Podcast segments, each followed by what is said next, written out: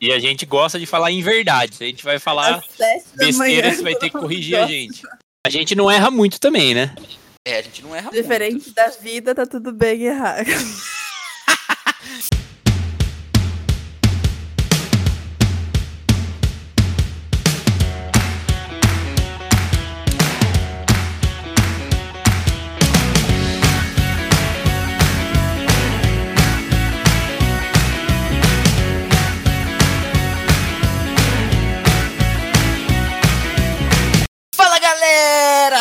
Começando mais um Sabe o que eu acho? O podcast que não espera o galo cantar pra te informar. Bom dia, Murilo. Bom dia, Catupa. Bom dia, Bira. Bom dia, Felipe. Bom dia, Aliceira. Bom dia, ouvintes do Sabe o que eu acho? Tudo bem com vocês? E é com muito prazer que pela primeira vez na história do Sabe o que eu acho, dou bom dia para uma terceira convidada, a especialista da rodada, a nutricionista, formada pela Universidade Estadual de Campinas, com pós-graduação Lato Senso em Nutrição Clínica pela Universidade Federal do Rio de Janeiro, mestrados em mestrado em Alimentos, Nutrição e Saúde pela Universidade do Estado do Rio de Janeiro e com pós-graduação Lato Senso em Nutrição, Metabolismo e Fisiologia do Esporte pelo INADES, Gabriela Benedetti! Muito bom dia, muito bom dia. Onde vocês conseguiram meu látis? É, minha querida, sabe o que eu acho? É um podcast completo. A gente faz uma investigação minuciosa de todos os especialistas que participam deste programa, porque os nossos ouvintes merecem pitacos de qualidade. Portanto, seja muito bem-vinda, Gabi. É um prazer ter você aqui com a gente. De forma inédita aqui no Sabe o que eu acho, a especialista gravando diretamente aqui. Tô me sentindo um apresentador de jornal agora. pelo super amor de Deus. agradável, né? A gente pegamos um horário super bom, né? Tipo, tranquilo, pra, pra Gabi poder participar com a gente, né? Claro, claro. O melhor é a animação do Murilo. Bom dia, vamos falar de dieta.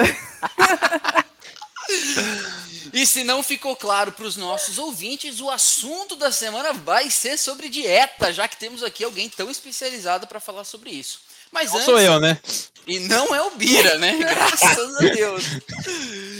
Mas antes, vocês já sabem da nossa rotina, vamos aos agradecimentos.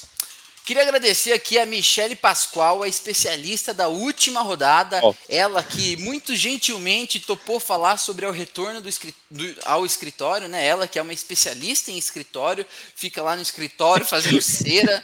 Brincadeira, Michele. Escritorando. Um abraço para você, foi excelente sua participação. Gostamos da precisão, da, de como você foi direta ao ponto e da sua finalização ali com o que você realmente achava sobre a volta ao escritório. Nós aqui estamos nos preparando para voltar, mas é muito bom ter a perspectiva de alguém que já voltou para dizer como é que tá o negócio, né? Então, muito obrigado e um abraço para você, minha querida. Também temos alguns outros agradecimentos de ouvintes que postaram, repostaram, sabe o que eu acho? A Natália Maria Jor, nossa queridíssima. Não sei se ela já seguiu em frente com o seu procedimento estético. Ela que comentou inicialmente no. Né, re- retomou seus comentários no episódio sobre procedimentos estéticos. E não sei se ela já fez, mas um abraço para você, Natália. Continue postando a gente aí pra gente sempre continuar te mencionando aqui, minha querida. Queria mandar um abraço pro Marcos Gama, um abraço pro Júnior Moraes, pra Isabela Ferrari, pro Guilherme Monteiro e pro Reinaldo Paulino. É isso aí. Algum, alguma menção de aniversário, meus queridos? Hoje é aniversário da Nina Viserta, a, a senhorita Pacífico.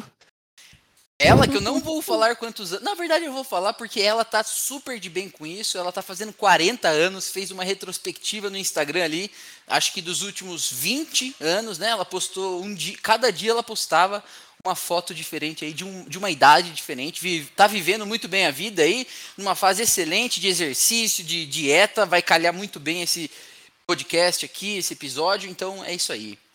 Muito bem, parabéns, Nina, inclusive. Comemore com muito, com muito bolo, que eu gosto de bolo. é isso aí. E hoje, já que a gente tem a especialista Gabriela aqui, a nutricionista Gabriela, eu não sei se eu, eu fiz isso só para mostrar para vocês. Comecei o podcast, comecei meu café da manhã com uma mão. Quando que eu faria Faria. isso? Geralmente é meu pãozinho com manteiga. Vai ter que sair no meio do programa. E eu coloquei ainda aveia em cima, só para nutricionista Nossa, falar assim, Só pra dar "Nossa, umas fibras." Parabéns! é isso aí. Bom, pessoal, é, também agora temos o Hoje na História! Esse Hoje na História, a nossa nutricionista também vai participar. E vai, vamos ver, vamos ver se, se o pessoal aqui vai saber o que, que é isso. Eu vou contar para vocês duas datas diferentes e dois eventos diferentes. E eu quero que vocês me digam o que aconteceu em que data, tá? É, vamos ver se vocês vão ficar tão surpresos quanto eu fiquei. A primeira data é 10 de agosto, mesmo dia que a gente está gravando aqui o podcast, só que do ano de 1966. E a segunda data é também um 10 de agosto, só que de 1793. Eu vou falar dois eventos. O primeiro evento é a inauguração do, do Museu do Louvre, em Paris. E o segundo evento, o lançamento do primeiro satélite a orbitar a Lua. e aí eu queria que vocês dissessem o que, que aconteceu em qual data. Essa aqui, não sei se vocês vão saber. Tá fácil, meu amigo. Então fala. O Louvre é de 1700 e lá vai pedrada e o satélite é de 66.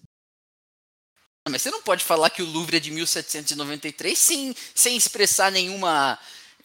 é, como Ué. que é? Eu fiquei. Gente, é tão velho assim? Olha o tanto de coisa velha que tem lá.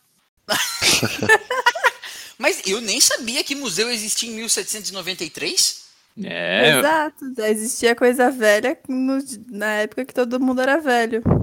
Não, que loucura, não é isso? Eu fiquei estapefado. tô pesquisando. Ó, o museu mais antigo do mundo é o Museu Enigal de Nana, que é. Onde é essa bagaça? Que é no, é no Iraque. No E, Iraque? e ele é de 530 a.C. Você tá Ô, maluco? Olha aí. Olha aí. Você vê que Gente. museu, então, é uma coisa antiga. Quer dizer, aí depois a gente vai fazer. Anota aí, Bira. Depois nós vamos fazer um episódio sobre a história dos museus. Porque eu acho que eles contam muita história, mas ninguém conta a história deles, né? Fica aí Só. um- Que, uma, uma reflexão. que paradoxo, né? Que paradoxo. Sei lá se é um paradoxo. Eu não sei exatamente o que é um paradoxo. Vou pesquisar também, mas continue aí. Tá bom, beleza. Ué, bom, sem mais delongas, porque o tempo urge a nossa especialista importante, bora pitacar! Uh!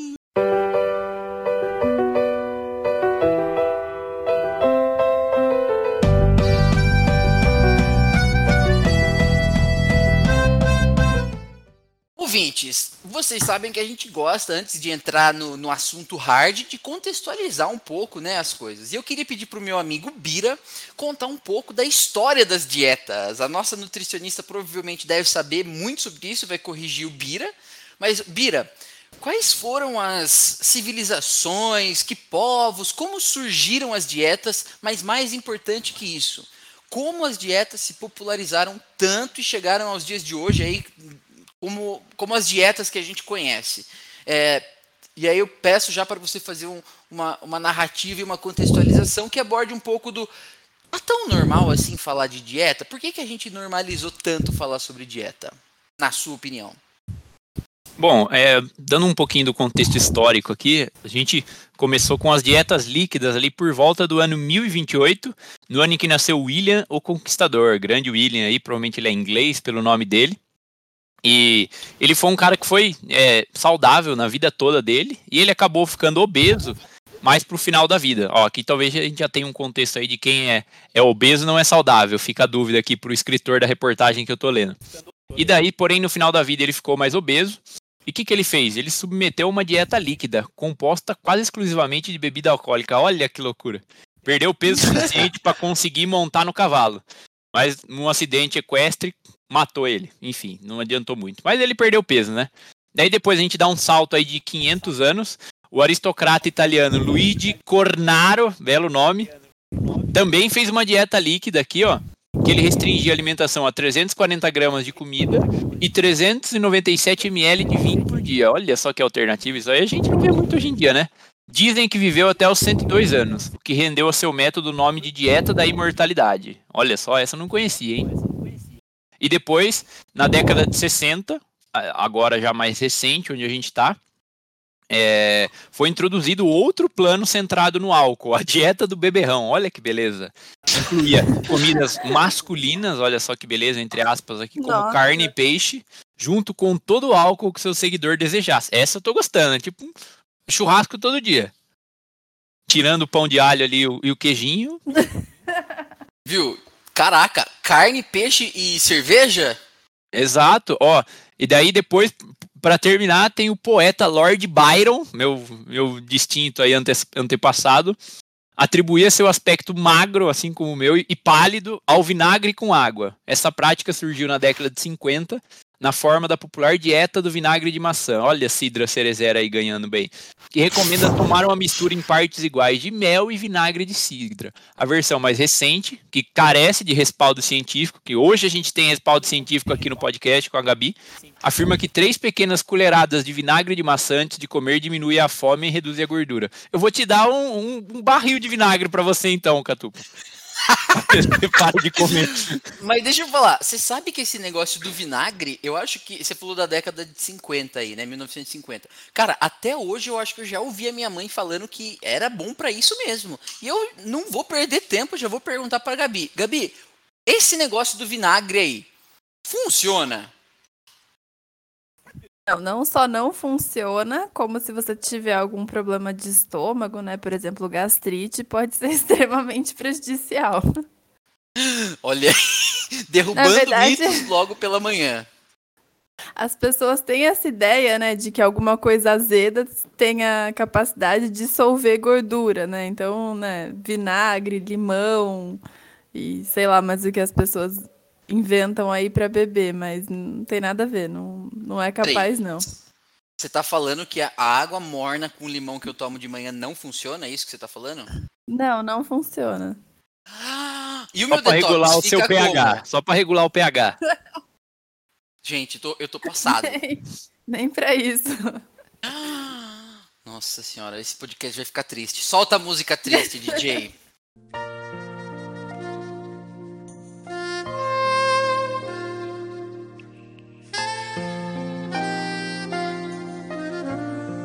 Ah, não. Olha, que, que decepção. Eu achei que já tava.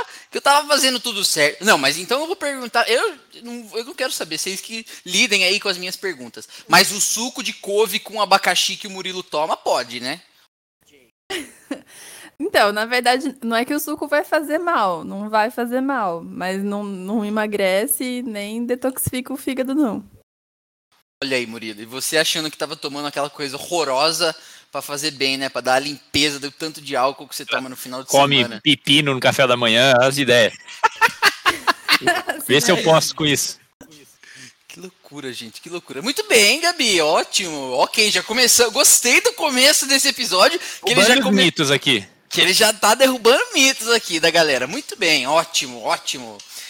Beleza, ô Bira, Oi. e você trouxe né, um pouco para a atualidade, eu vou fazer a ponte já com, com o Star para perguntar um pouco então dessa disseminação das dietas. O que, que tem acontecido com as dietas que se popularizaram tanto? Como é que alguém começa, talvez, eh, talvez não, né, mas pelo visto aí, sem base científica nenhuma, fazer as coisas?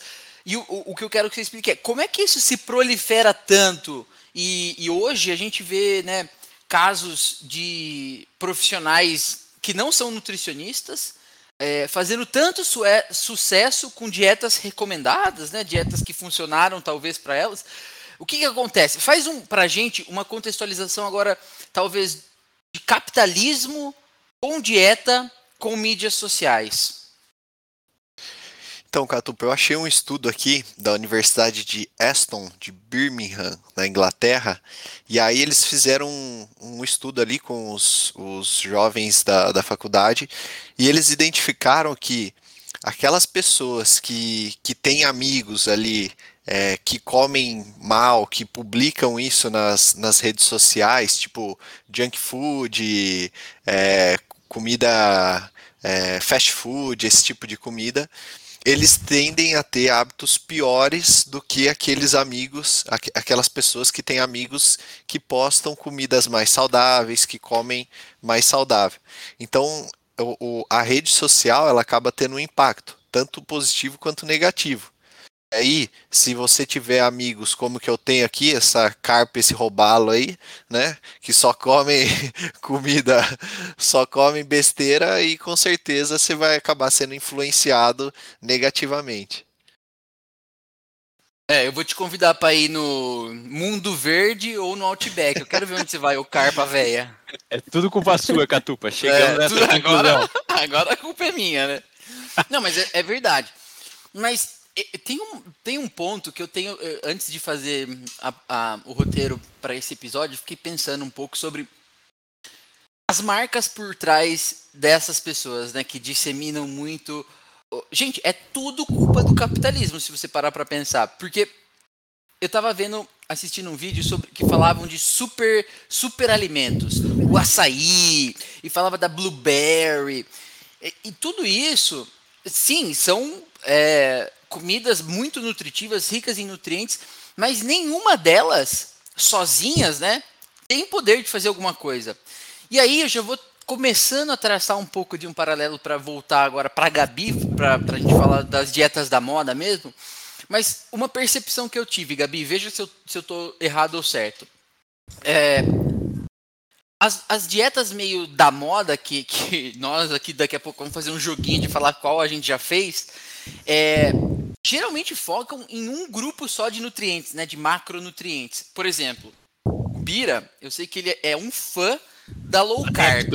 Adepto. Esse aí, pelo amor, é uma carpa velha que adora comer um pãozinho, mas faz restrição de carboidrato em alguns períodos de tempo e diz que está seguindo o Dr. Atkins. É isso, Bira? Como que é o nome do criador da dieta? Não, tem, tem várias aí, mas eu, eu gosto do Dr. Rodrigo Souto. Ok, ok. E aí essa percepção que eu tenho um pouco, Gabi, de que as, as dietas da moda prometem alguma coisa é, focada em um grupo específico de, eu vou falar macronutrientes aqui, correndo risco de ramo, você me corrija, mas essa percepção é certa ou é errada? É, então, na verdade, né, a gente tem que pensar bastante nessa parte do contexto histórico das dietas, né? Porque tem tudo a ver com o padrão de corpo, né? Se a gente pensar mais ou menos em 1960, o padrão de corpo era completamente diferente. Eu vou trazer um pouco para o lado feminino, porque né, o maior público viciado em dieta são as mulheres. Mas a, as mulheres né, de 1960, elas tinham um padrão de corpo em que era, vamos colocar entre aspas, tolerável ter um pouco mais de gordura. Né, com a evolução é, da industrialização, enfim, né? É, houve também a entrada do, dos alimentos industrializados no mercado. Né, eu acho que eles vieram com uma ideia de, de facilitar a nossa vida, né? Porque antigamente você demorava quatro, cinco horas para preparar uma refeição. Depois que veio essa, essa geração de fast food, você prepara, quer dizer, alguém prepara para você em coisas de minutos. E em, contrapartida, também vieram né, os padrões de corpos muito mais magros, muito mais difíceis de você atingir, né? É... Quando a gente posso fala fazer de... um Posso fazer um parênteses aqui sobre o, o padrão do corpo? De uma coisa que eu li esses dias que eu achei o máximo. Vocês sabiam que a um, celulite foi inventada por um francês? E ela foi pela primeira vez escrita na Vogue Tipo assim, poucos anos atrás, a celulite foi inventada. Não existia o termo celulite no vocabulário médico. Ela foi inventada. Desculpa, Gabi, te interromper. Assim como o Dia dos Namorados foi inventado pelo pai do Dória. ok. Desculpa, Gabi, mas é isso aí. Concordo Imagina. totalmente com você. E é, é, você coloca ali um, um, corpo que não existe, né? E você vende esse corpo. Então, né? Hoje em dia, não sei como que anda esse mercado, porque tudo é online, mas antigamente, né? Na minha época que a gente era adolescente, a gente em banca de jornal tinha trocentas mil revistas. A dieta de não sei quem, perca 20 quilos em três dias. E, e aqueles corpos maravilhosos, aquelas mulheres, né? Totalmente editáveis, de, de Photoshop e tudo mais.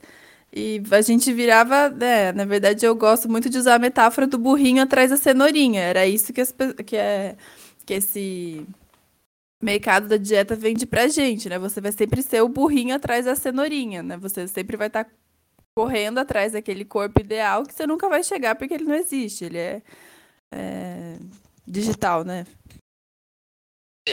Olha aí, eu, eu, eu sou um adepto dessas revistas. Por exemplo, se você for lá na minha casa, você vai encontrar Men's Health.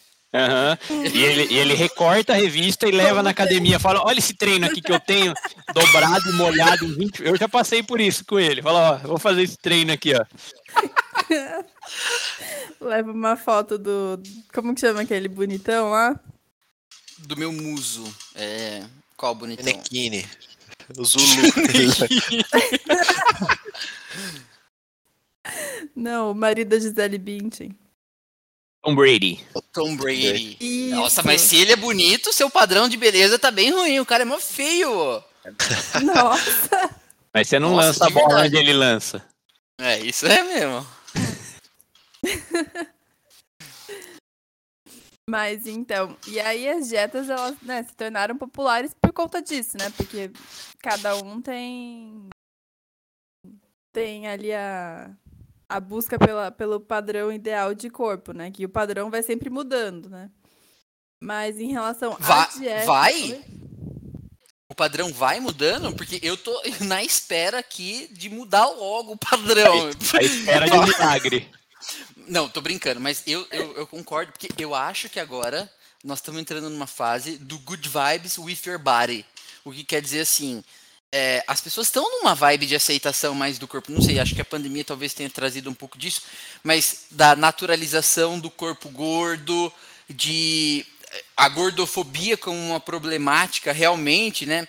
Até eu trabalho, Gabi, trabalho numa empresa de moda, é, a gente vê iniciativas e alavancas de ampliar o sortimento de produtos de tamanhos grandes para conseguir atender todo o público e não só o público do P ao G, né? Então tem, tá tendo realmente uma discussão muito grande disso e com isso, junto a isso, vem essa mudança talvez de paradigmas é, sobre o corpo. Então realmente, você tá, eu concordo com você. É, porque assim, há uns anos, né, era aquele padrão da mulher muito magra, padrão modelo, né? E esse padrão, assim, ele é muito, muito difícil de atingir, porque é uma coisa muito mais genética, né? Para uma pessoa é, como eu, que não tem esse padrão, para conseguir ficar com aquele corpo, eu teria que literalmente ficar doente mesmo, né? E aí depois veio a geração da, da era fitness, né? Então todo mundo tava aí exibindo seu tanquinho e, e tudo mais. E eu acho que realmente agora, talvez a pandemia tenha é, acentuado isso, tem essa ideia de, de você não aceitar, na verdade, assim, não você é, vangloriar o corpo gordo, mas você justamente aceitar como você é, né? Você tem ali uma vida saudável e seu corpo é, fica do jeito que ele fica, né? Não, não tem aquela coisa de você ficar se forçando a uma um exercício físico em excesso, a medicamento, uma dieta restritiva, a cirurgia, tudo para atingir um padrão de corpo que não é o teu, né? Perfeito, perfeito. Engraçado também que você está falando aí do, do biotipo, né? Vamos, vamos falar sobre isso, já que você citou.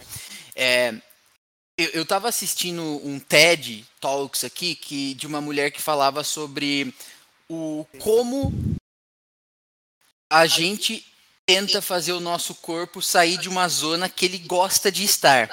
E o que ela queria dizer com uma zona que ela gosta, que o nosso corpo gosta de estar, é, ela falava assim: o nosso corpo, é, à medida que a gente vai crescendo, ele se adapta a um padrão. E que varia ali de menos 4,5 kg a mais 7 quilos. E, e dentro dessa faixa, o nosso corpo consegue se adaptar bem e fazer transições. Mas é, quando a gente tenta sair muito dessa faixa, e talvez isso seja a genética que a gente está acostumado a falar, é, o nosso corpo ele tenta trazer a gente de volta para isso. E aí é, eu queria te perguntar, é por isso que você está falando que quando a gente tenta sair, por exemplo, emagrecer muito, a gente tenta, a gente fica, incorre no risco de ficar doente? É, exatamente, porque na verdade, né, com- é, a gente tem um biotipo, né? Então, é, isso influencia assim, na distribuição da sua gordura. A gente tem uma parte genética que é muito importante, que acho que nos últimos 10, 12 anos, né, a nutrição vem estudando bastante disso, que é a relação da sua fome, saciedade com os seus genes. Então, tem pessoas que de fato têm genes que é, levam ela a ter muito mais fome do que uma outra pessoa que não, não tem o mesmo tipo genético. E, e também, assim, quando você entra numa dieta que é muito restritiva, quanto mais. Porque, assim, tudo. O corpo, a gente, né, a gente tem que pensar que a gente viveu 50 mil anos atrás de caça, de tendo que a incerteza alimentar, de você comer num dia, passar três, quatro dias sem comer, de você ter que fazer é, caça, pesca, enfim, né? Nossos antepassados. Hoje em dia a gente está muito acomodado, né? Então, assim, a gente não tem que se esforçar para fazer nada, só que a nossa genética não evoluiu na mesma velocidade que o, que a, que o tempo, né? Então, a gente ainda carrega muito dessa coisa dos antepassados de você quanto mais você conseguir privar, então quanto mais energia você privar, é melhor para sua sobrevivência.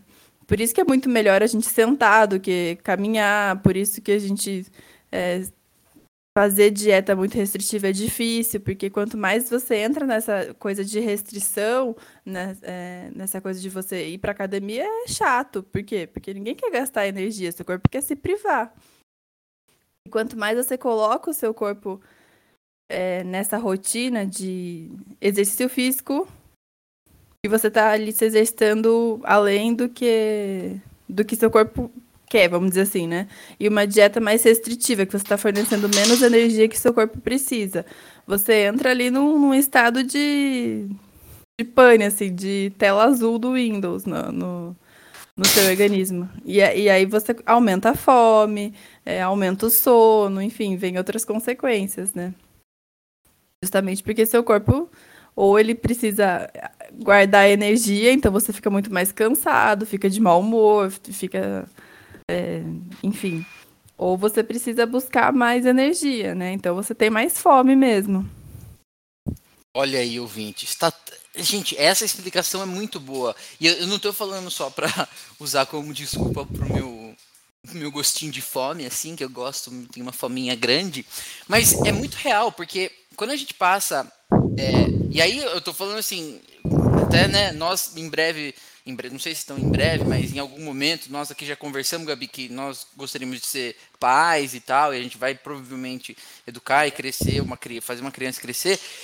tem um, uma coisa super importante no entendimento disso por todo mundo, porque isso conversa até com política pública, né?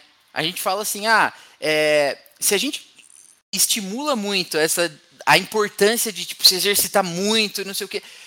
A, a, gente acaba infundindo no imaginário de todo mundo que vive ao nosso redor que, que aquilo é o certo, quando na verdade é, o nosso corpo às vezes não está preparado para um estímulo tão grande de exercício ou então para uma dieta tão restritiva que nem você falou. E aí eu venho perguntar e fazer um jogo com os meninos de qual dieta maluca você já seguiu? Então nós vamos fazer aqui, Gabi. Geralmente a gente faz um jogo e cada um fala é, uma coisa, né? Então nós vamos fazer aqui e você está convidado a participar. Nós vamos fazer na seguinte ordem: começando pelo Murilo, depois o Felipe, depois eu, depois você. E cada um vai falar de uma dieta maluca que já fez. E para cada uma dessas dietas, eu gostaria que você pontuasse qual é o erro nessa dieta ou por que que essa dieta não é a melhor, não é, é melhor é difícil falar. Mas se for certa, dela pode pontuar também o lado bom. É, ela, é, é. Exatamente. É. Só que com muito cuidado para que as pessoas não façam aquele bololô de dieta e pegue um pedacinho de cada uma e junte numa dieta horrorosa não pode? que não vai dar certo. Vamos ver o que ela vai falar. Então, começando pelo Murilo. Não, antes eu quero uma vinheta. Solta a vinheta do jogo, DJ! Uh! É, agora vai ter vinheta no nosso jogo.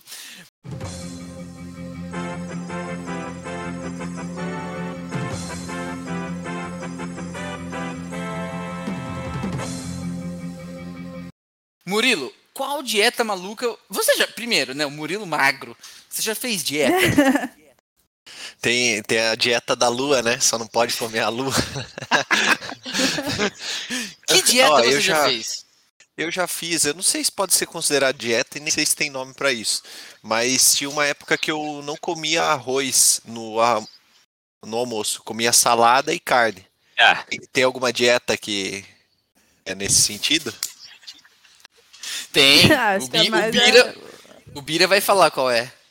low carb. É, então, eu não sei se era tão low carb assim, porque a carne era tipo, se tinha carne com gordura, eu comia carne, eu só não comia o arroz, sabe? Low carb. O carbo. Então tá hoje. Já dá uma aula de. Carne é Bira. proteína. Bira, dá uma aula de nutrientes aí pra ele, vai. Então, Que Os que arroz- macronutrientes. É, eu faço a contagem de macronutrientes. Não faço, mas quem sabe um dia, né? Mas e aí, o Tá que bom. mais você comia, Star? Tudo. Eu só não comia o arroz. Mas aí você comia pão, mandioca, batata. Aham, era só no almoço. E eu, e eu fazia, eu não sei se tem a ver também. Eu, eu só almoçava, eu, eu fazia uma pratada no almoço.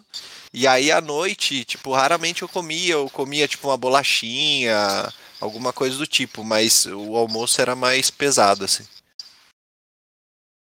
Então, quer dizer, Tem- você, Porque eu acho que tem isso também, né? De jejum intermitente, né? Os negócios assim que, que o pessoal faz pra emagrecer também, né? e você fez. É, então é porque eu comia. O meu prato dava mais ou menos de 600 a 800 gramas no, no almoço. E aí depois à noite eu não comia Eu mais. trabalhava à tarde. Parecia uma jiboia. ali, 800 gramas. A tarde toda. A jiboia fazendo a digestão. ok, muito bem, Murilo. Excelente dieta. Ótimo, tá de parabéns. Mas isso era pra, emagrecer? Olha lá, a pergunta da Nutri. O seu Ah. objetivo era emagrecer? Não sei. É, eu acho que era. É, eu acho que era emagre... ou manter pelo menos, né? Não engordar pelo menos assim. Ah, entendi. Fala, Gabi, qual- quais são os erros dessa dieta dele, se existe algum? Todos, né? Toma essa metralhada aí. Pelos acertos. Tá bom. Não, tô brincando. Não, mas assim, né, pra gente falar, vamos focar aqui na, na- em dieta como perda de peso, né? Então, o que, que a gente tem que ter em mente quando a gente quer perder peso? Que perder peso, apesar da gente ter milhares de, de variáveis, né, no fator social, econômico e genético e tudo mais, mas ele se resume a uma conta de menos. Você precisa consumir menos energia do que você gasta, né? O seu corpo tem um gasto energético basal, né, que é justamente o que você gasta para caminhar, respirar, para os seus órgãos funcionarem e tudo mais. E você tem um gasto energético que você, né, das atividades do dia a dia, então o que você faz para academia, o que você anda, enfim. E você para você perder peso, você precisa justamente consumir menos que isso. Pronto. É simples, não, não tem muito mistério. Agora, a estratégia que você vai usar para isso é uma coisa extremamente pessoal, né? Não existe, né? Eu costumo falar que não tem a, a dieta certa, é aquela que você consegue seguir. Simples assim. Então, você pode, de repente, é, fazer uma dieta low carb, né? Depois a gente fala um pouquinho dela quando os olhinhos do Felipe brilharam. Mas é, você pode fazer uma dieta low carb se isso tem mais a ver com você. Mesma coisa do jejum, né? Tem muita gente que se força a fazer jejum. Então você fica ali 18 horas sem comer, aí quando você vai comer, você come 3 toneladas de comida porque você tá com fome. É, mas tem gente que não, tem gente que tem o jejum como natural, acorda sem fome e tá tudo bem chegar até a hora do almoço sem, sem comer nada. A pessoa fica bem. Então vai muito mais da, do que é bom pra você do que uma fórmula de bolo que todo mundo pode seguir. Muito bem, muito bem. Bira, qual a sua dieta que você Minha já fez? E minha falhou dieta- miseravelmente, Minha- que a gente pode ver aí nesse shape seu. Minha, é lá, da hora eu tô até com o pescoço magro aqui. Você pode ver que eu- quando eu tiro a barba, você consegue ver que eu. eu- o pescoço é o, Barba que engorda. é o maior sinal de emagrecimento. Mas, ó, é Olha, minha dieta olha favorita. só, meu- O quê? desculpa, é que você falou do pescoço, eu fiquei me forçando Você tá assim com um parecer. pescoço de hipopótamo aí. Aqui que nem sai aqui do. da base ali do pescoço. Bom, eu, eu sou, eu sou adepto da, da dieta low carb. É, tento fazê-la com frequência. Tenho algumas dificuldades, mas pra mim funciona muito bem porque eu sou uma pessoa que gosta muito de, de carne. Gosto muito de carne, é, proteínas como ovos, queijos. São coisas que, que eu gosto muito e, tipo, não abro mão. É, é, por exemplo, para mim é muito fácil abrir mão de uma, de uma macarronada, por exemplo, do que de comer um, uma carne. Eu prefiro. E falo assim, ah, pra mim é super tranquilo não comer um macarrão, não comer um, uma pasta. Uma lasanha. Agora com a namorada italiana é difícil, né? Mas a gente sofre. E que também adora um pão. E o pão também é outra coisa que eu acabo não ligando tanto. Eu gosto do pão quando é aquele pãozinho fresco. E agora morando de novo com a minha mãe é difícil, né? Que ela passa ali no, no Três Irmãos, no JP, compra um pão fresco à tarde, aí não há quem resista, né? Mas comer pão de forma, esses pão aí com 18 grãos horrorosos, esse aí, esse aí não faz a menor falta para mim. Você não gosta de pão de forma? Não. E por que caralho você insiste em comprar pão de forma toda a viagem? Porque tem tuxa de pão de forma. É, olha, quem compra é esse cara aqui, ó. Tô apontando para ele, ó. Enfim, para mim funciona bem. É, dificuldades que eu tenho. Uma coisa que eu acho que complica muito é, a minha vida na dieta low carb é a cerveja, que é algo que eu gosto muito. E, e daí, se eu tomar seis, sete cervejas, é igual comer sete pães no final de semana, né? Então, não adianta muito, mas eu tento sobreviver durante a semana mais ou menos nesse, nesse formato aí. E porém agora tem uma cerveja nova no mercado, no mercado, hein? Vocês já viram aquela propaganda, é a Michelob Ultra, tá passando a propaganda aí que ela tem 80% a menos carboidratos do que as outras. Então pode ser a minha, a minha salvação. Mas no geral, Pode ser hora.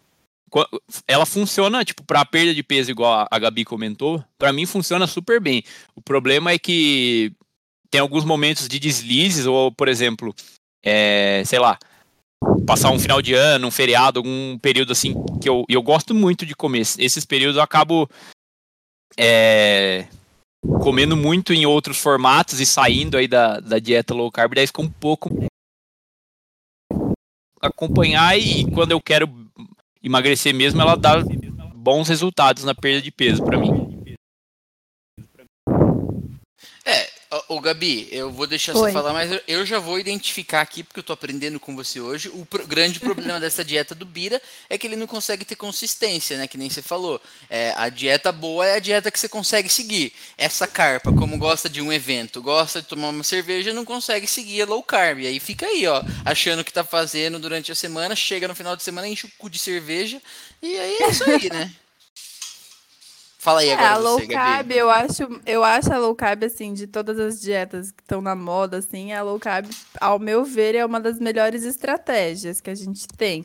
Porque, assim, você tem três macronutrientes, né? Então, a gente tem os carboidratos, as gorduras e as proteínas. É, quando a gente fala de uma dieta low carb, não quer dizer que você precisa cortar todo o carboidrato, né? Você apenas reduz o carboidrato e aumenta a quantidade de proteína e de gordura da dieta. A proteína e a gordura, elas demoram muito mais para digestão. Então, o que leva a pessoa, né, quando você come um churrasco, você demora muito mais para sentir fome de novo do que quando você come uma macarronada. Então, quando você come ali uma dieta low carb, é, você tende a demorar um pouco mais para voltar a ter fome, o que isso, é, em- né, a longo prazo você sente, acaba comendo menos. Mas e também você perde um pouco mais de peso, porque o carboidrato, quando a gente come carboidrato, ele é uma molécula que retém água com ele. Então, quando eh, você está numa dieta que tem baixo carboidrato, você acaba além eh, de perdendo peso, você acaba perdendo mais água também. Então, você tem essa sensação de que você está emagrecendo mais rápido. Assim, o problema não são as exceções, né? Eh, se você, se as exceções fossem bem eventuais, não teria problema. Não tem problema você fazer uma dieta low carb e comer no Natal, a ceia de Natal e sair dali da dieta por dois dias, por exemplo, né? O problema é que a gente nunca sai por dois dias, né? A gente emenda ali o Natal do Ano Novo. A gente Tem fica dois dias na dieta só, né? Exato. Nosso corpo segue o calendário comercial, né? É. Mas, ô, ô Gabi, um, um adendo. Tem um, um ponto de, de discussão que eu sempre tenho com a, com a minha namorada aqui. Um beijo pra você, Mirella. É a respeito da, da gordura boa. Principalmente quando eu tô fazendo low carb. Que daí eu falo, não, a gordura boa pode comer, que é a gordura da carne, a gordura que tem, sei lá, não consigo pensar em outra gordura. Sei lá, queijo, por exemplo. Abacate. Tem gordura também. Castanha. É, o, o quão ruim e o quão é bom isso, independente aí da dieta, nesses casos aí, Gabi, a, a gordura pra gente. Então, eu não gosto, não existe essa coisa de gordura boa e gordura ruim, né? Não precisa se preocupar com isso. As gorduras saturadas, né, que são as gorduras que vêm de origem animal, então, por exemplo, a da carne, do queijo, do leite, é, da manteiga, enfim, é, a gente precisa de bem menos quantidade durante o dia, né? O que acontece é que a gente acaba comendo muito alimento é, que tem essa gordura, só que a gente precisa muito pouquinho dela. Então é muito fácil a gente atingir a nossa meta diária ali, vamos dizer. É, enquanto que a gordura que vem de origem é, vegetal, que são as insaturadas, que tem, por exemplo, no abacate, nas castanhas, no azeite, e, entre outros aí, é, a gente precisa de bem mais durante o dia, né? E as nossas fontes, né, aqui no Brasil, principalmente, a gente não tem tanto hábito de comer esses alimentos, até por uma questão de preço, né? São alimentos mais presentes em países mais frios. E, então, assim, é mais a questão da quantidade do que da do tipo de gordura, né? Mas, assim, é muito difícil você atingir uma quantidade é, prejudicial à sua saúde se você ingere alimentos de origem natural, né? Então, assim, se você está comendo ali é, fruta, verdura, legumes, carne, queijos, enfim, é, que são alimentos naturais, é muito difícil. Esse tipo de gordura, você tem que comer muito mesmo para ela te fazer mal, né? Quando a gente fala de gordura que faz mal, a gente tem que pensar em alimento que vem ali, rechonchudo de gordura industrializada, né? Que é aquela gordura artificial. Aí sim Isso. é uma, a, gordura que, que faz mal. Acho que eu me expressei mal, não queria falar de gordura boa e ruim, era mais de gordura é, natural e gordura industrializada. Mas é, boa. porque tem essa ideia, né? Tipo assim, ah, a gordura da carne é a gordura que faz mal, né? É, então, ó. Se você tem alguém que tem colesterol alto na família, você pode ter certeza que eles comem aquela carne patinho, esturricada, que... aquela carne vermelha sem gordura, né? E, mas justamente essa ideia de que a gordura faz. Da, que a gordura da carne, né? Leite desnatado, tem que ser tudo sem gordura, mas não, não tem nada a ver. É só uma questão de, de quantidade mesmo. Eu vou marcar um rodízio então para nós então não, comer. É, mas você Ele tá lá dando, de Gabi, água da prata, Star. Você me, você me disse, você me disse, de Gabi, mas, mas, você tá dando asa à cobra. Não, não fale isso. Não você fale. Acha, você acha que eu arrumei um especialista aqui para me suportar? Você acha que eu vou trazer alguém que vai contra? Você não tá entendendo o que esse cara vai fazer. Ele tá falando essas coisas para parecer que, que ele é santinho, mas sabe qual que é o problema? O problema é que ele, ele não vai comer um filé. Ele vai pedir o espeto do rodízio inteiro com, essa, com esse aval que você deu. Mas ela frisou ali no final, Biriba, e isso tem que ficar claro para você. Quantidade. Quantidade. É um bife na palma da mão do Murilo. Das duas. Eu sou, eu sou atleta de arremesso de peso, daí eu tenho um. Igual o Darlan lá, vocês seguem o Darlan lá, o nosso atleta agora olímpico sim, no Instagram? Sim, ele tava fazendo é. um churrasco com picanha no espeto lá. É, é Senhor incrível. E, e, atleta, o cara é atleta. Você quer ser esse tipo de atleta, né? Fala, isso a gente vai fazer um esporte hoje, hein? Vamos combinar. É isso aí, beleza. Ok, e agora sua eu vez, vou falar... Sua vez. A minha vez, olha, eu já segui muitas dietas, é, mas a do, do, low carb, o Bira tenta me influenciar, mas eu sou pouco influenciável, embora eu adore essa coisa do low carb, porque aí quando chega no queijos e vinhos eu posso me encher meu, minha boca de queijos, de todos os tipos, eu amo. fundir, inclusive, fundir com carne. Quem que não gosta de fundir com carne? E é carb pura. Mal, mal passada no queijo, assim, esquece o pão, pão que se vire. Mas é isso aí. É, eu gosto, eu gosto não, né? Mas eu já segui a dieta da sopa. À noite só comia sopa. Eu gostava. Eu sopa, ele tava comendo. é. O problema não, é a mas... quantidade. É sério, essa aqui vai inclusive para minha mãe. Um beijo, mãe. É, a minha mãe, quando ela quer fazer dieta, assim. E aí eu já vou trazer um assunto importante que a gente não falou, mas é, a, nós temos uma cultura muito de fazer dieta pré-eventos, né? Então, vou para a praia, vamos fazer uma dieta. Vou para a formatura, fazer uma dieta. Casamento de não sei o que, vou fazer uma dieta. Então é, é muito atrelado a qual o evento para qual dieta eu vou fazer. E eu geralmente sou uma pessoa muito esperta, eu calculo quanto tempo até o evento. Beleza. Qual dieta eu preciso fazer para chegar lá menos estufado? Se é, por exemplo, aqui, ó, eu, eu, eu vou pra praia, eu vou pra praia agora em setembro. Setembro tá aí. Temos um mês. Estufado. Tem um mês até a praia. Então eu já dei uma reduzida aqui no carboidrato, já alinhei com a Antonella aqui. É, vamos comer direitinho, porque na praia precisa tá, né, para liberar mais na praia. Então tô reduzindo o álcool, não vou beber tanto. Então é isso. É, e aí a dieta que eu gostaria de citar, que eu já segui aqui, em tempos mais hardcore, era a dieta da sopa. Então, sei lá, tem 10 dias aí para você emagrecer. O que, que você vai fazer?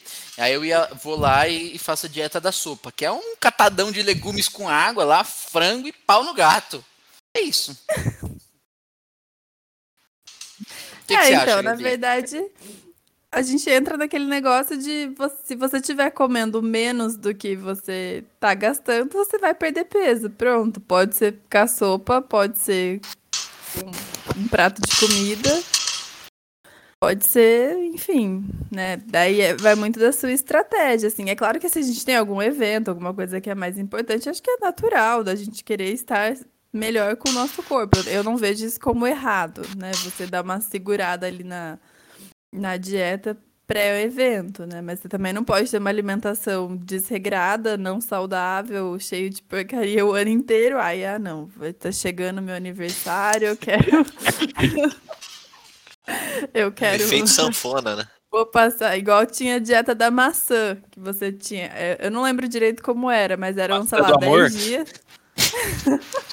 e você comia, tipo assim, era um dia que você só podia comer maçã. O dia inteiro. Você fome maçã. Ah, 15 maçãs por dia, tudo bem, mas só podia comer maçã. Aí é óbvio que você perde peso, né? Quantas calorias tem uma maçã? Pra você atingir ali um número significativo, você tem que encher a, a boca de, de maçã mesmo. Tinha, não tinha uma dieta que era do paleolítico lá, que é tipo, só pode é, pegar é como se fosse um da época dos coletores lá. É só coisa que cai de árvore e, e uma carne por dia, não era isso? Essa é prima da low carb, né? É, tem a, do, do, a Mediterrânea, né? Que é bem conhecida e bem estudada, inclusive. Tem essa do Paleolítico, era só, carne, só coisa crua, né? Carne, coisa. É, ah, tá. Grãos integrais, umas coisas tudo. Tudo Por assim. isso que eu vou no é rodízio é... japonês. só comer peixe cru e um pouquinho de arroz. Ah, porque seus nossos antepassados faziam sashimi, assim, com certeza. No paleolítico não tinha peixe. O, o, peixe é do neolítico, se bem lhe informo. Nada como ter um geólogo aqui. Faziam com certeza ali um sushi com cream cheese. Olha só, não fala isso essa hora da manhã que eu já tô com fome. um temaki, três, três japoneses morreram a cada temaki que a gente comeu na vida. E tem a, o, o, Gabi, tem a, a cetogênica também, não tem? Que é tipo uma, uma low carb turbinada. Essa é mais difícil, eu já tentei fazer, mas é, é punk, não? Então, a cetogênica, né, é, a low carb você ainda consome, por exemplo, fruta, legumes, né? Você pode até colocar arroz, pão, de acordo com com a, com a sua rotina, só que ela tem uma quantidade pequena de carboidrato em relação à proteína e à gordura. A cetogênica é de fato no carb, né? É zero total mesmo. Você só come gordura e proteína o, o dia inteiro, assim. Eu acho, assim, arriscado, né? Porque você de fato tem que consumir uma quantidade muito grande. Então as pessoas exageram, né? É café com creme de leite, bacon e ovo. Aí o almoço é 3 toneladas de carne, queijo, é o dia inteiro só isso, né? Castanha e.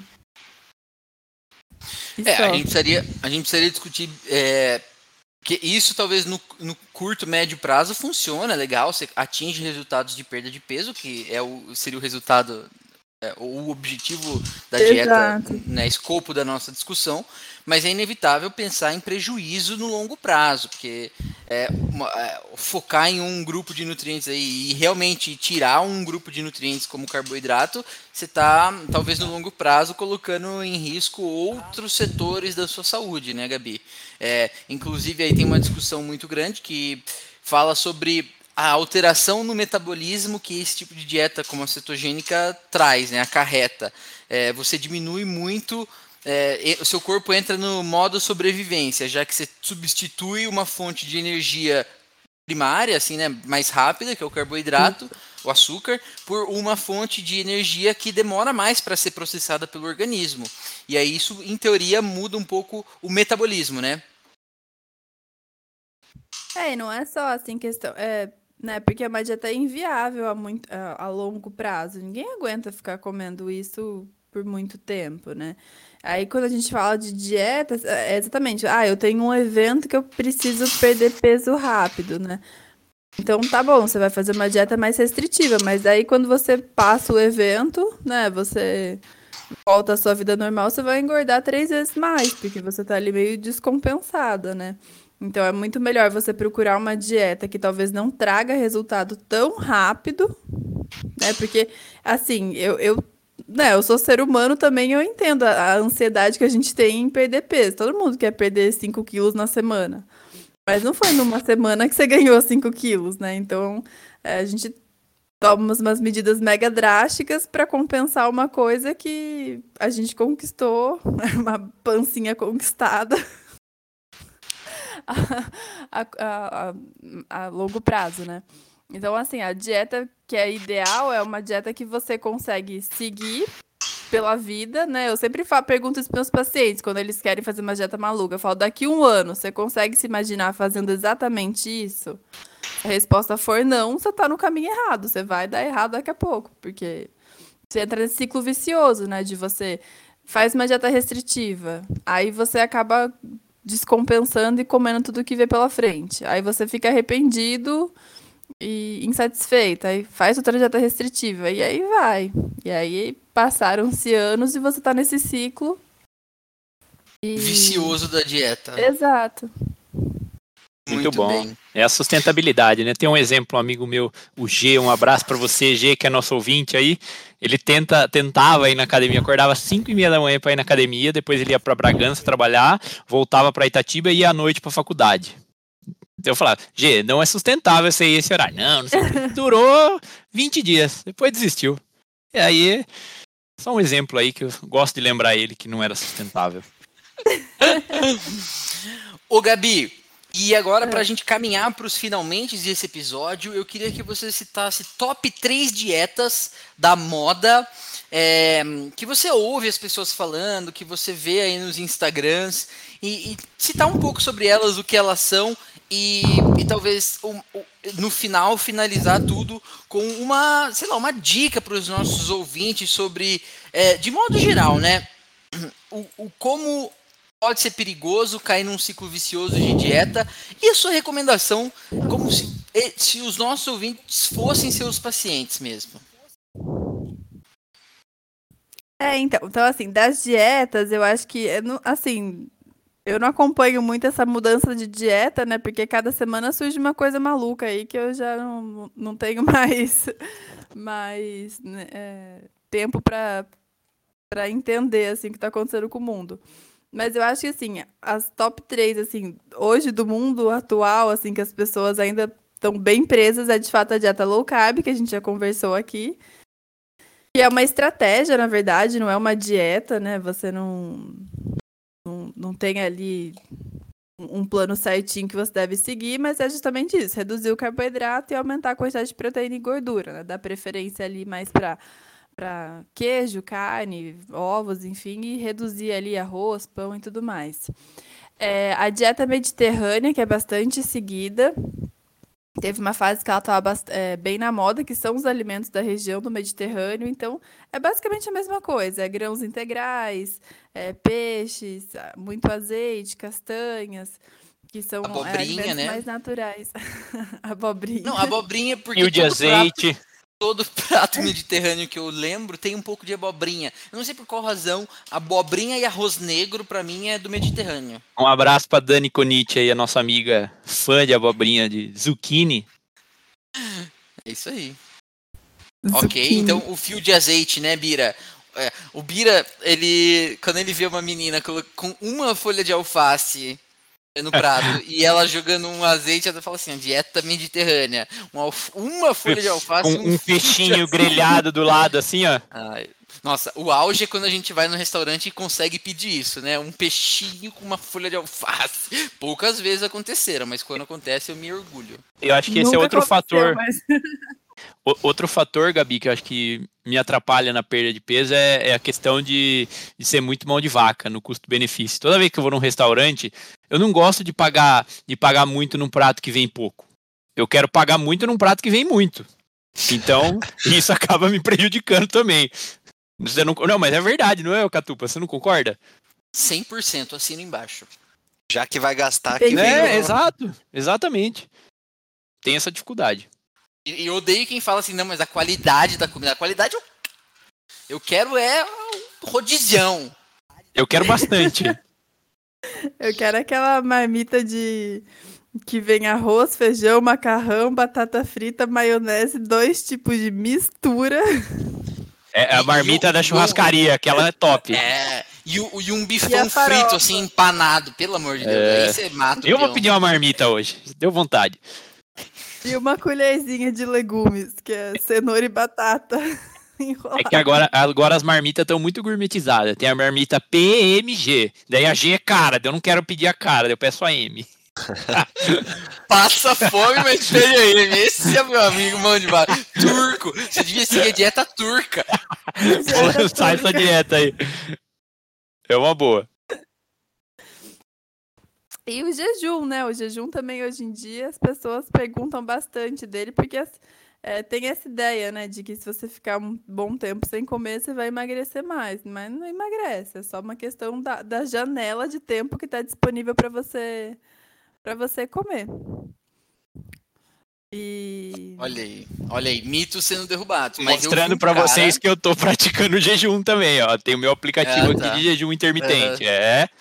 Eu Quer valer? Um cara... eu vou, vou, mandar um print para vocês, ó. Eu quero, eu, tem um cara de Itatiba, é, ele já foi fotógrafo do, do, da grandiosa banda Los Bigodones. Um abraço, inclusive, para o Renato. Ele perdeu não sei quantos quilos, vocês devem conhecer esse caso aí. E Sim, ele perdeu. Ele... Você ficou sabendo desse? Fiquei, eu acho que eu sigo ele no Instagram. é o, é o X? Era muito obeso mesmo. É. Ele era muito obeso, perdeu muito peso e assim, fazendo jejum intermitente, mas eu fiquei, eu questionei um pouco assim ali no meio, porque ele ficou tipo assim, mais de 30 dias em jejum. Eu falei assim, nossa, forte. Muita força de vontade. É, então, na verdade, assim, o jejum é mais, é, né, assim, acho que nesse caso dele até foi uma uma coisa mais religiosa, se eu não me engano, né? Acho que ele fez na época da Páscoa, não sei, não posso estar falando besteira. Mas assim, o jejum ele é muito bom para quem de fato se adapta bem a ele, né? Eu, por exemplo, se eu ficar de jejum de manhã e malhar, chamo o Samu, que eu vou. é. Eu acho que assim, quando a gente fala, ah, qual é a dieta ideal, né? Não existe dieta ideal, não tem como. Até por isso que eu tenho emprego, né? Porque se fosse uma coisa mais, mais né, informatizada, você colocava ali seus dados no computador, o computador imprimiu o que você tinha que comer e vida que segue, né? Mas não, não existe isso, né? Existe aquilo que faz parte da, da tua cultura, né? Eu já tive gente que, por exemplo, uma vez atendi uma senhorinha que ela gostava de comer comida, né? Arroz, feijão, de manhã, né? Assim, no café da manhã. Tipo, sete horas da manhã ela comia arroz, feijão, frango, abobrinha. que da hora. É, e aí a gente. Isso é dieta do pedreiro. Né? E a gente ficou cheio de preconceito, assim, falou assim, nossa, mas comida de manhã.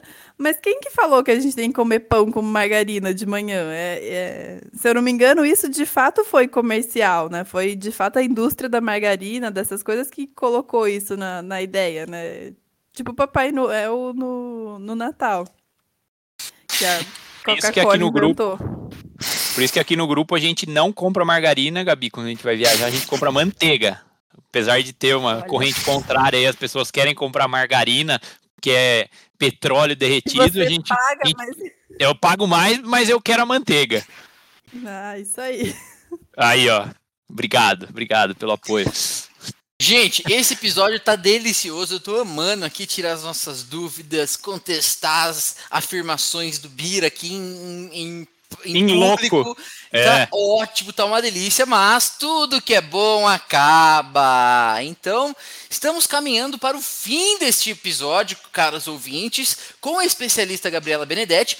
E antes de eu pedir para que ela faça o merchan, nós aqui vamos fazer, eu, o Bira e o Star, vamos fazer uma avaliação de tudo isso que foi falado e qual é a dieta que a gente vai começar a seguir a partir de hoje.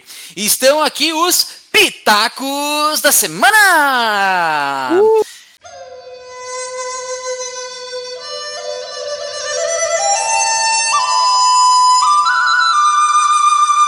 Bira, 100% honesto, o que você achou desse episódio? Eu achei, eu achei muito bom, gostei muito do, desse novo modelo aqui que a gente se propôs. Obrigado, Gabi, por ter topado o desafio aí. Pra gente é super natural, mas a gente sabe para quem participa da primeira vez é um pouquinho diferente aí a, o esquema, foi super bom. E eu gostei muito da, do que a Gabi disse da dieta low carb, que é uma dieta que funciona, e, e que eu preciso regular nas quantidades e, e, tentar ficar mais na linha com ela e menos fora da linha. Acho que essa é a grande mensagem que fica para mim aqui. E também a respeito das gorduras animais aí, que também é uma, uma boa mensagem que eu gostei. Murilo, qual foi seu principal outcome aqui? O que, que você tira desse grande episódio? Acho que o principal é, é uma coisa que até tem relação com as finanças pessoais, né? Que ela falou que ah, para você emagrecer é uma conta de menos. É o que você consome de calorias e o que você gasta. E é assim parecido com as finanças pessoais. É o que entra, o que sai. É, se você gastar mais do que você ganha, você fica endividado, né? Você tem um, uma conta negativa. Então acho que essa relação é bem parecida. E de dieta, é, eu vou parar de fazer essa coisa de comer comer loucamente no, no almoço e vou seguir uma, uma dieta mais equilibrada aí, segundo as indicações da Gabi. Para mim, eu tiro aqui que a quantidade é o que importa é, e a parte da estratégia. Tem que ser algo que faça sentido ali com a sua cultura, a sua cabeça tem que estar tá bem com, que, com a dieta que você está fazendo, porque senão você não vai conseguir seguir. Então, é, independente da escolha que você faça, acho que é importante falar com uma profissional, né, ou com um profissional para não escolher uma estratégia por conta própria e acabar ali no longo prazo se prejudicando mas eu gostei muito de pensar na, na low carb, por exemplo, como uma estratégia para perda de peso. Gostei que ela falou que não vale, que não tem problema se você está se preparando para um evento, fazer uma dieta, mas ter consciência sobre isso. Então acho que esse é o principal, é, o que eu tiro aqui do nosso episódio. Gabi, Queria agora pedir para que você fizesse um merchan do seu trabalho para os nossos ouvintes te procurarem, caso você esteja fazendo atendimentos ao público. Por gentileza, fala um pouco do seu profissional aí, faz o seu, faz seu nome, menina. Queria agradecer o convite de vocês, foi muito, muito legal. No meu primeiro podcast, gostei bastante. É... Ah, quem quiser me seguir no Instagram, né? Meu Instagram é Gabriela Benedetti com dois T's e I ponto Nutri.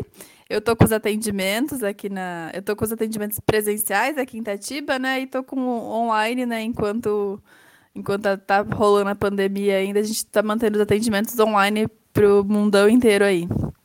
E é isso, gente. Muito obrigado, Gabi.